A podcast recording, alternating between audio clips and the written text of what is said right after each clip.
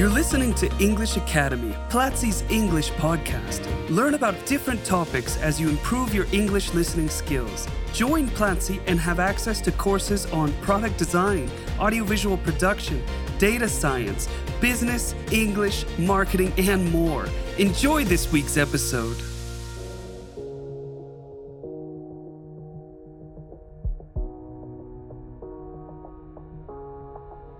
Welcome to English in Action, a podcast by Platzi English Academy. I'm Jhon, faculty manager at Platzi English Academy, and don't forget to go to platzi.com slash action and take this week's free class. Joining me today, I have the one and only Cesar Cordero. Hey Cesar, welcome. How are you doing today? I'm doing well, Jhon. Thank you very much for inviting me. It's always a pleasure to be here in English in Action. So, thank you very much for having me. What topic are we going to be discussing today? Amazing, Cesar, because I'm very excited, especially because this topic is based on childhood memories. Now, to start with, I want to first tell me do you think you had a happy childhood? Well, what a question. Um, how would you define a happy childhood? Hmm. wow, that's a good uh, that's a good counter question. Um, I would say those happy memories, those things that you used to do when you were a kid that made you happy. Yeah, I do think that uh, I had a, a happy childhood. Of course, um, when we are children, when we are teenagers, we um, have different kinds of concerns in life. Uh, but in general, I think I did have a happy childhood. I, I had the opportunity to be with my family, to um, do the things that I that I liked. You know, like play sports that I that I liked also um, study, of course, at school. Uh, I also met great people at school in my neighborhood. Um, I played with my family as well uh, on weekends. So I do have nice memories, happy memories from my childhood. So uh, I'm going to say that, yeah, I believe I had a happy childhood. And what about you? Yeah, same here. I think my childhood was was great. I mean, I have very good memories with my parents and my sisters and my friends. Um, I've always been kind of like that hyperactive kid that can stay, you know, quiet. So I, I really enjoyed playing outside and, you know, just moving around and, and, and having fun.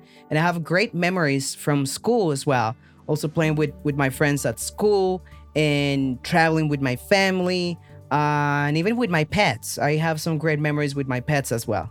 Well, that definitely sounds like you had a good childhood, Jhon. Well, I I guess I guess so. And your childhood also sounds interesting.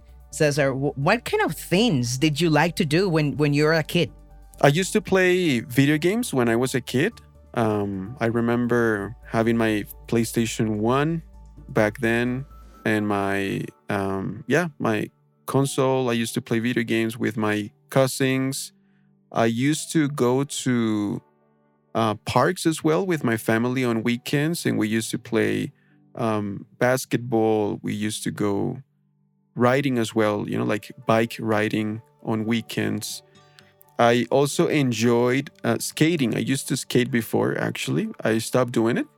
I, I guess I, I used to play a lot of sports back then. I have to, I think I have to restart, um, you know, sports. I have to take up new new sports uh, now. Um, I also used to, well, I used to spend a lot of time with my sister at home. We used to watch movies as well. I used to, well, help her with her homework. I remember uh, many things. I guess on the weekends, I, I would be with my family. Um, you know, we would go out to to you know like to the movies or to parks. Uh, we would find any activities to spend our time together. Um, yeah, that's essentially it. And apart from that, of course, I, I used to study a lot at school and do homework as um, most kids, I guess. Wow, I didn't know you used to skate. That's, you know, skating sounds fun, but at the same time, it requires lots of balance, which is something that I've never had. so that's why I've never practiced it. Um, but yeah, that sounds that sounds very interesting. I in my case, I never had a PlayStation. Like I would always play with my cousins at, at their place, but not at home because I, I grew up without without a PlayStation. Uh, even though I always wanted it. and that was kind of like one of those like uh, frustrations that I had as a kid because my parents were so against having um, you know a, a, PlayStation or an Xbox or something like that at home because um, they they they found those things like addictive um, and they were always against that. So I would only play video games. I mean, not video games, like computer games. That was the only, like, the closest thing to um, to PlayStation games. But I don't regret those memories. I I actually grew up um, with lots of you know fun from other different sources. So it's it's nice to know that. Nice. Um, yes, I also remember playing computer games uh, first before having my PlayStation. Uh, but yeah, I I had the chance to have one when I was a kid, and I remember playing with my cousins. Uh, sometimes, not always, but yeah, because my parents also, especially my mother, would say that um, you know, like pl- playing video games uh, wasn't going to do any good in life um, if I kept doing it like for a long time. So I actually had like some um, specific times for for me to play. I remember that, but um, I remember you know like those good times with with cousins and family um, so yeah, I'm glad that you also had the chance to play with your cousins and your family. You know, video games and also well doing other things. Well, Cesar, and, and talking about childhood memories means also talking about school memories. What can you tell me about those memories from school? Is there anything in particular that you remember and you say, ah, these are great memories? Yes, there are a couple of things. I remember having a great teacher, a chemistry teacher, actually. He was great. He was very strict, I remember but he made learning uh, easy. You know, it was nice to learn from him. He used to teach difficult things. Uh, well, back then it was difficult for me, but he had this way to teach chemistry in such a you know easy way for for students to understand. I remember having this great teacher uh, in high school, and it's something that I I still remember. You know, up to this to these days. Also, I used to play a lot of board games. Uh, like at some point during high school. I wasn't a kid, but I, I was more like a teenager. I remember I used to play with my with my classmates uh, board games, which at some point became a little uh, addictive. You know, uh, I remember um, our teachers, you know, like telling us off uh, because we were playing too much. But those things uh, are things that I keep in my heart that I remember up to this point in life, and great people that I met, of course. Also, after school, we would sometimes go out to parks and play uh, soccer.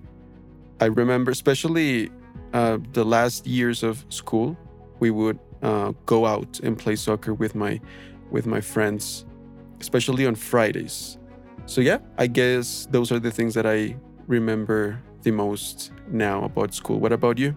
Yes, I, I also remember lots of things from school. Um, I, I studied my, my, my whole time, the whole time I studied at the same school. So I managed to, to grow up with my friends. Um, during my primary school, I, I would always have the same like classmates during like from first to fifth grade. So during five years, we managed to, you know, to bond very well and then we started you know secondary school and we kind of split and you know grew apart but then i started from from sixth grade to 11th grade studying and you know you know spending most of my time with with the same group of people. So i remember that by the time we finished high school and we graduated we were like very close friends. And and we managed to leave so many things together during those 6 or 11 years you know of friendship in in some cases. So i definitely you know remember those old times with lots of love. And i i am still in contact with with some of those great friends that i that i had from school. Um and i still remember also my teachers right? Because you know teachers are part of those memories. Who was your favorite teacher cesar at school?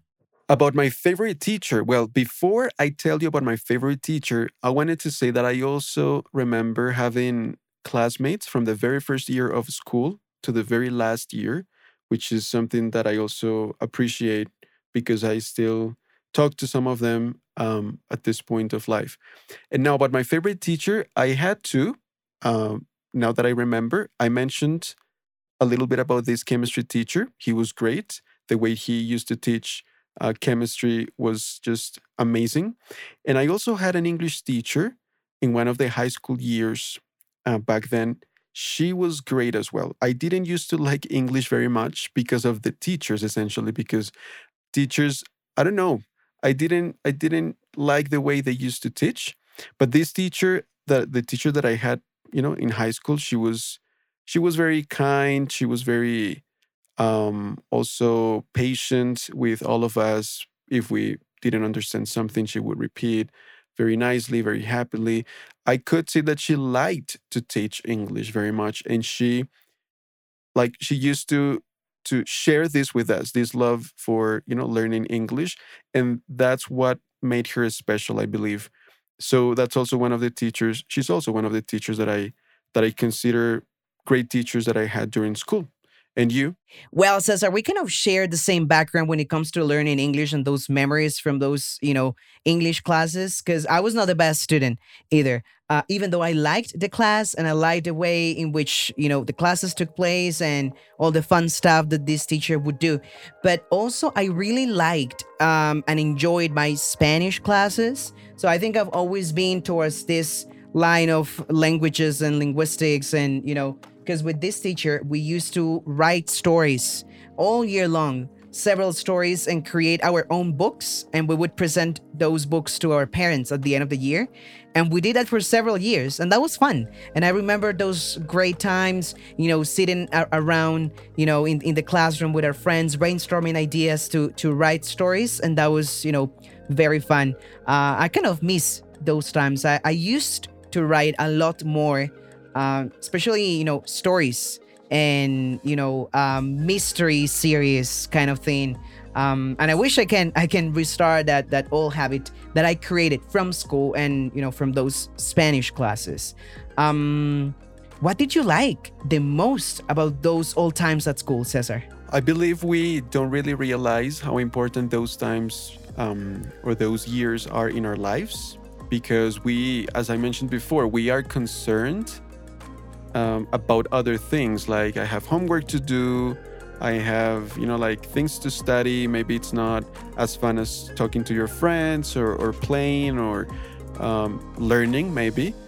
But actually, if I if I had the chance to go back in time, um, I would do it. You know, because um, I really appreciate all the um, all the time I spent with my classmates and my teachers. I would also maybe um, you know, like pay more attention uh, to class and other things. But uh, the things that I appreciate the most, I guess, it's the people that I met, the teachers that really, you know, like taught me something valuable for life.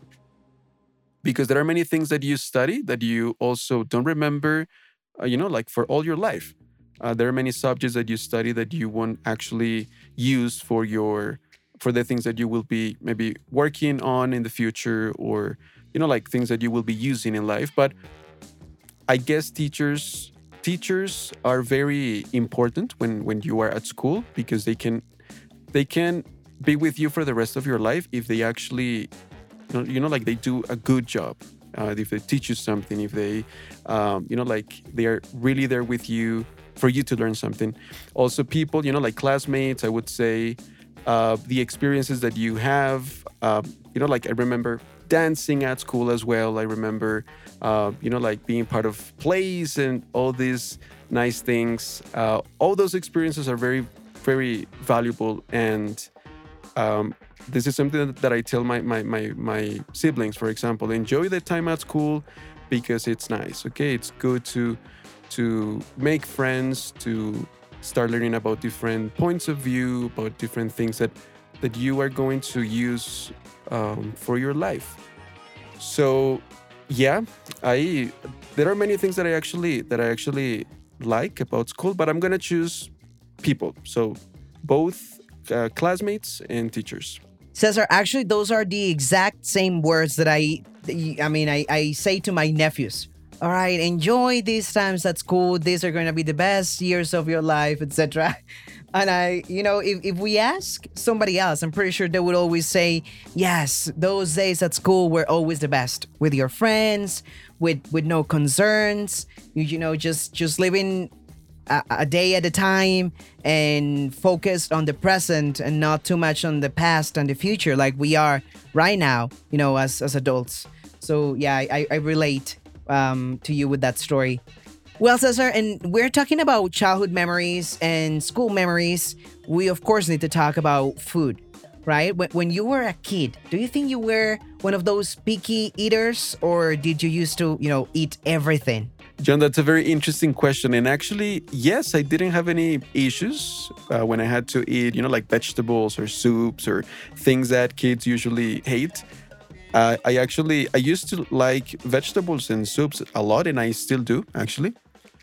Um, but yeah, th- there were some things that there were some things that I didn't like very much, like certain kinds of meat that I didn't used to to eat very much, or that I found like not very delicious.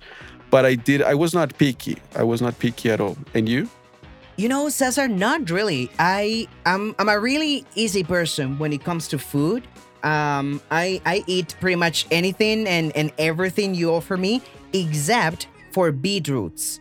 Those are things that I cannot stand. I just don't like them.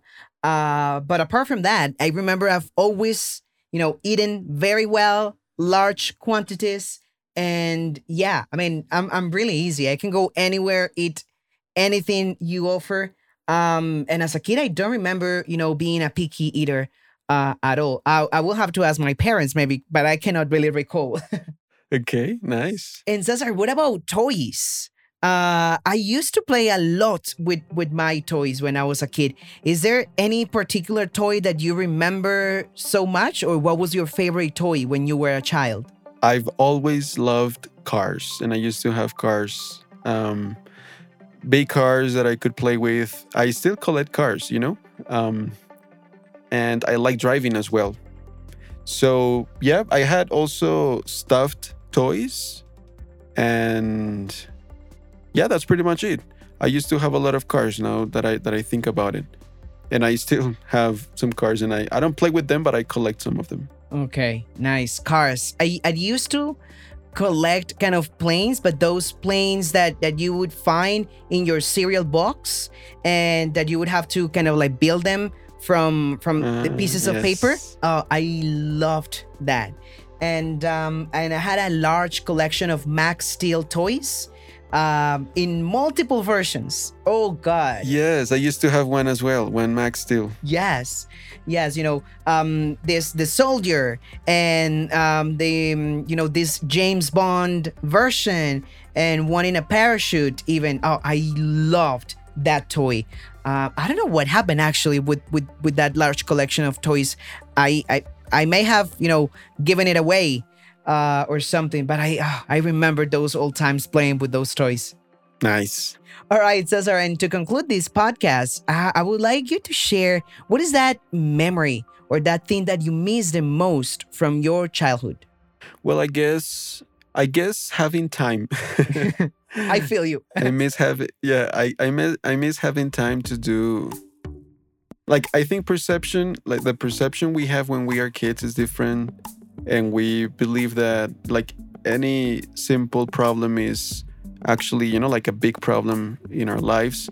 But i i miss having time you know having time to play having time to rest having time to to study um you know having time to do many things now i'm not saying that i don't have time. Of course we can always find time to do things that we like uh, to study to to to work. I mean i love what i do at this moment. Uh, you know i don't regret like doing or not doing anything. Uh, of course those times are great and that's why i said it would be nice to go back and leave, you know like a couple of days again and, and see like of course having the mindset we have now you know understanding that time is very valuable time is gold as they say and you can you should leverage that time so yeah i would say uh, i miss having more time um and yeah that uh, that's it what about you jhon I, I miss that too, and I also miss my sleeping habits. Uh, I used to sleep better when I was a kid. Uh, you know, like seven, eight, nine hours straight. straight Not anymore. When you work and when you do multiple things, right, and when you have to worry about bills and all, you know, whatnot. Uh, so I miss, you know, having that ability to sleep for seven, eight, nine hours, and even more straight. I, I really miss those things. but well, it, it is what it is, right? That's part of growing. That's part of, you know, uh, becoming adults um, and having new priorities in life. Uh, but it's always great, you know, to see all the things that we used to do and, and remember those things with, with love and, and passion. Absolutely, Jhon. And I want to say thank you for having me. It was great to talk about our childhood and the things that we used to do when we were kids. It's always nice to remember those great things uh, that we used to do before. And I want to say, everyone listening to this podcast, that you can also reflect and think about all those things you used to do when you were uh, kids and maybe why certain things that you used to do you you stop doing them because maybe adulthood or responsibilities we should always uh, do the things that we that we love doing uh, both when we were kids and now that we are, you know, like older. So thank you very much for your invitation, Jhon.